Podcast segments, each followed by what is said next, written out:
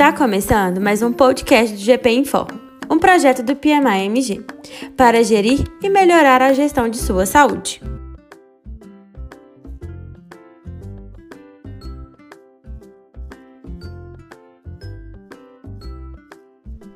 Olá!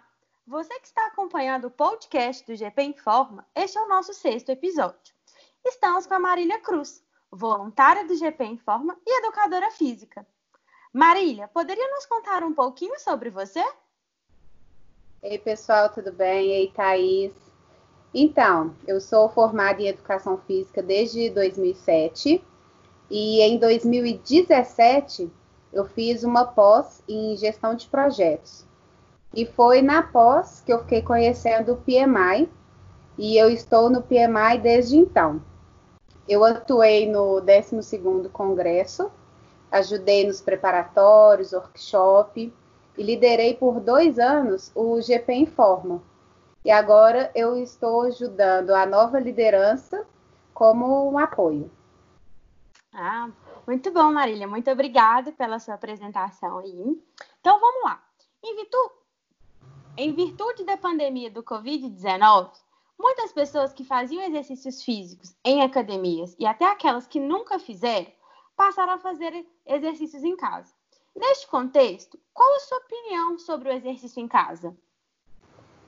Então, Thais, um dos principais benefícios do exercício físico, e um né, do que eu gosto muito, além do bem-estar físico, é o bem-estar mental que ele nos traz.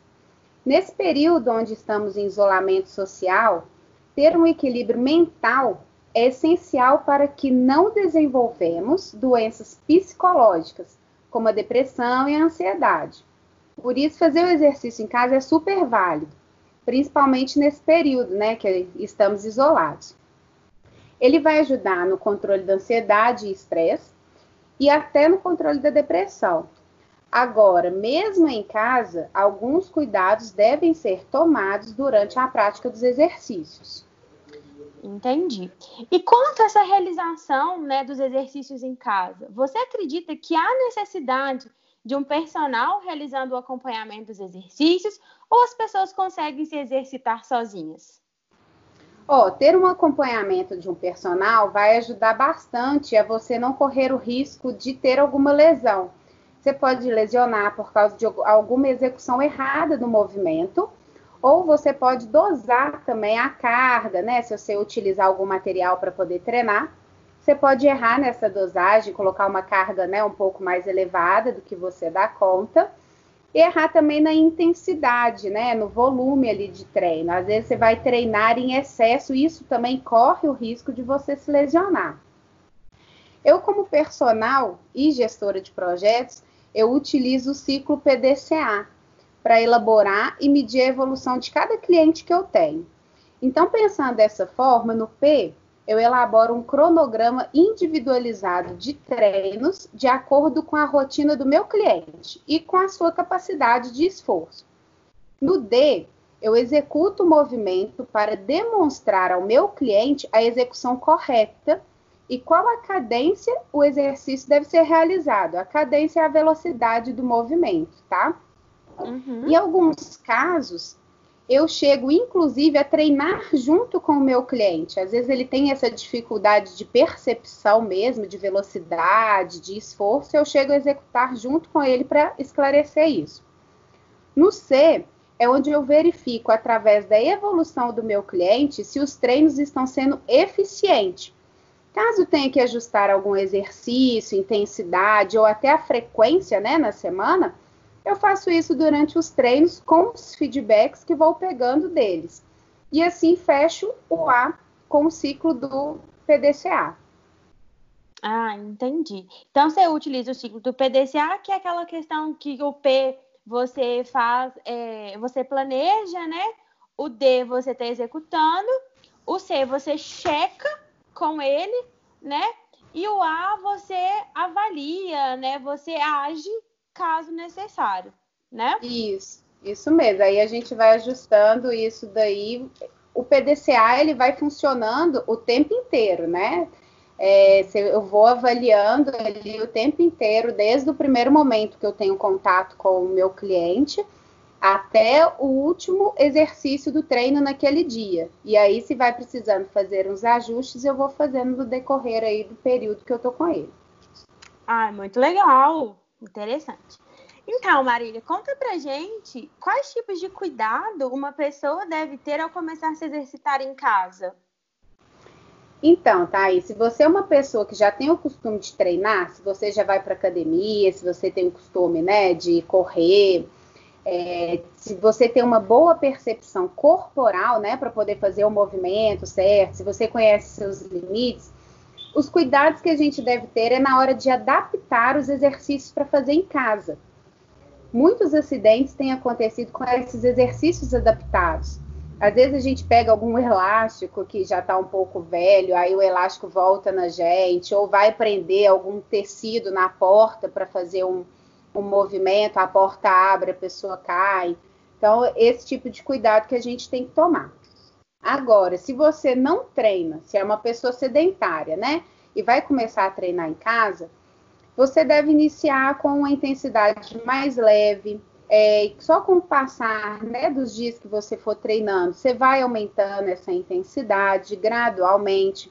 Não treinar todos os dias, treinar todos os dias gera uma fadiga muscular, isso daí você pode acabar desanimando, que você vai ficar dolorido, né? E você tem que tomar muito cuidado. O principal ali é com a postura e com a execução durante o movimento, né? Dos exercícios. Porque fazer um exercício de forma incorreta é, vai te causar lesão. Então, esse daí é um dos principais cuidados que tem que ter. Com certeza, né? Vamos tratar da nossa saúde e do nosso corpo, mas de forma correta, né, pessoal? Isso então, algumas pessoas, Marília, acreditam que precisa usar aparelhos, acessórios de ginástica para ter um bom exercício. Isso seria considerado um fato ou um mito? Então, depende.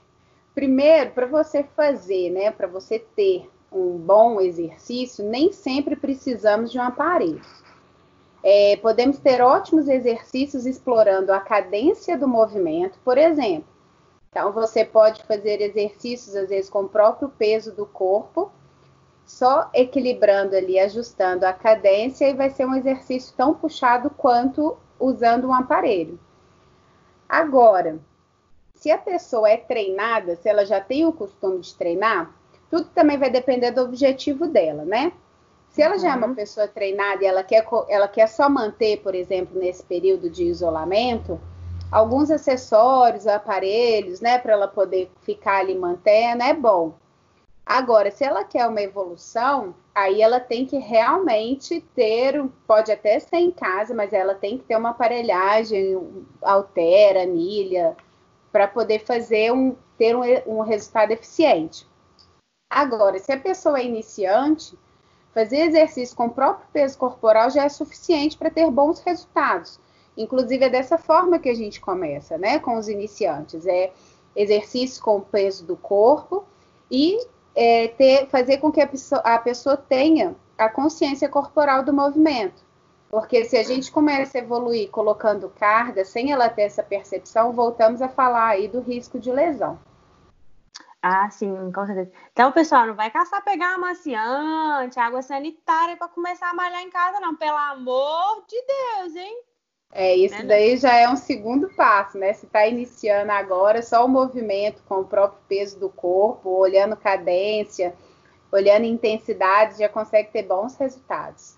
Ah, muito bom. Tá anotando aí, né, pessoal? Fica as dicas, hein? Então, vamos lá.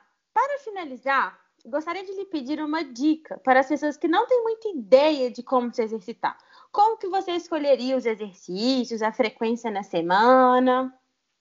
Ó, uma dica que eu sempre falo para todo mundo: primeiro, busque um exercício que você goste de fazer.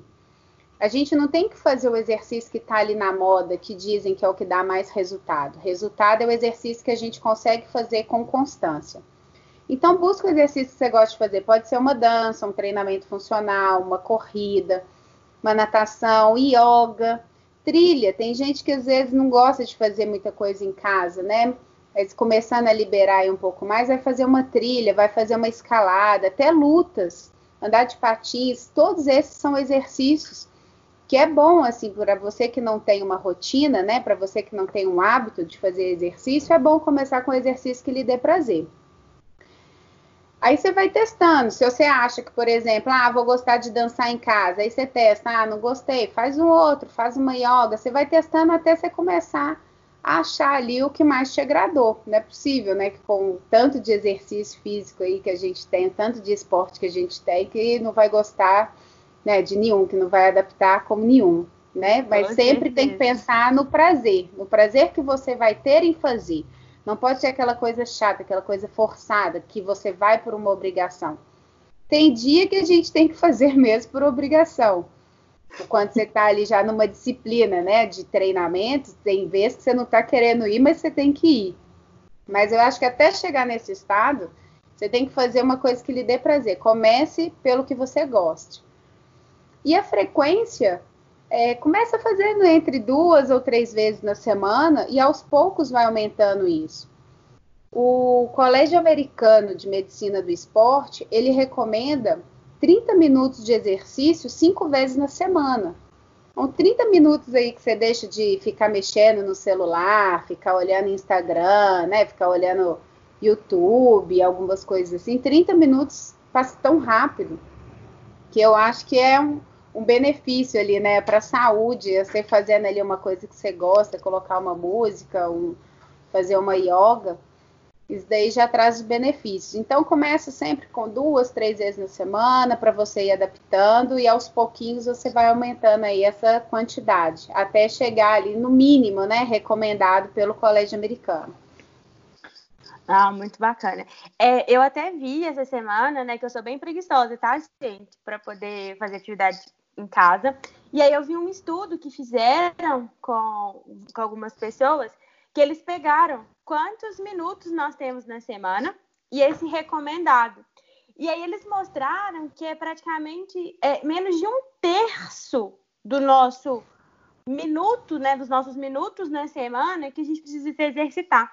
E aí eles colocaram uma enquete, tipo, do, da forma assim, ah, você gasta menos de um terço dos, dos seus minutos para se exercitar.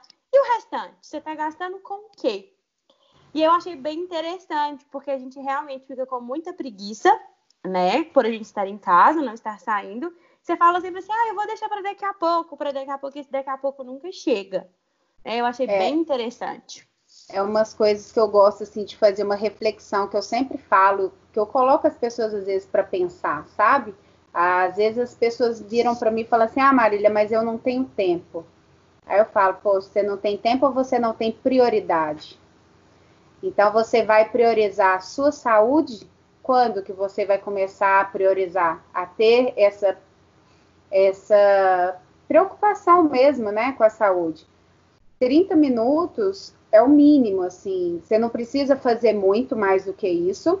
Se você fizer os 30 minutos da forma correta, na intensidade certa, ele equivale muito mais do que uma hora e meia que você ficasse na academia.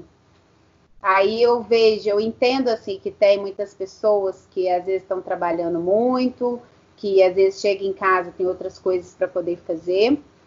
Só que eu falo o seguinte, é, isso é até no coach que eu aprendi. Quando você está dentro de um avião, a aeromoça, quando ela vai passar as instruções do. do pro, caso aconteça algum acidente. Isso, boa. quando a aeromoça vai passar as instruções, né, de quando tem um acidente lá e tal, você primeiro, quando cai a máscara de oxigênio, você primeiro tem que colocar a máscara em você. Você se ajuda para depois ajudar o próximo. Se você no momento de hoje está sempre ajudando o próximo e não pensa em você, vai chegar um dia que você não vai dar conta. E se você não se ajudar, ninguém vai te ajudar. Então, eu acho que primeiro você tem que pensar ali na sua saúde, em você estar bem, para você cuidar bem de quem você ama. E aí você começa a pensar, você tem o mesmo carinho com você, a mesma preocupação com você do que você tem com seus filhos, do que você tem com seus pais. Então você cuida tão bem do próximo e por que você não se cuida tão bem quanto você cuida do próximo? Então, isso é uma reflexão, assim, que eu deixo e até quando, né? Você vai ficar se tratando como se você não tivesse importância. Você tem que ser o mais importante em primeiro, para depois você cuidar ali dos próximos, né? Vir família, filho. Então, isso é uma reflexão aí. Até quando você vai ficar deixando a sua saúde de lado, achando que isso não é importante? Não, com certeza.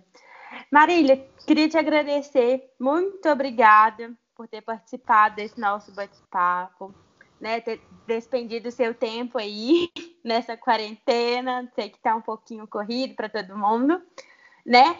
Mas nos diga onde podemos nos conectar com você para ter essas dicas, né? Ter esses pensamentos e até mesmo, né? Quem sabe uma consultoria.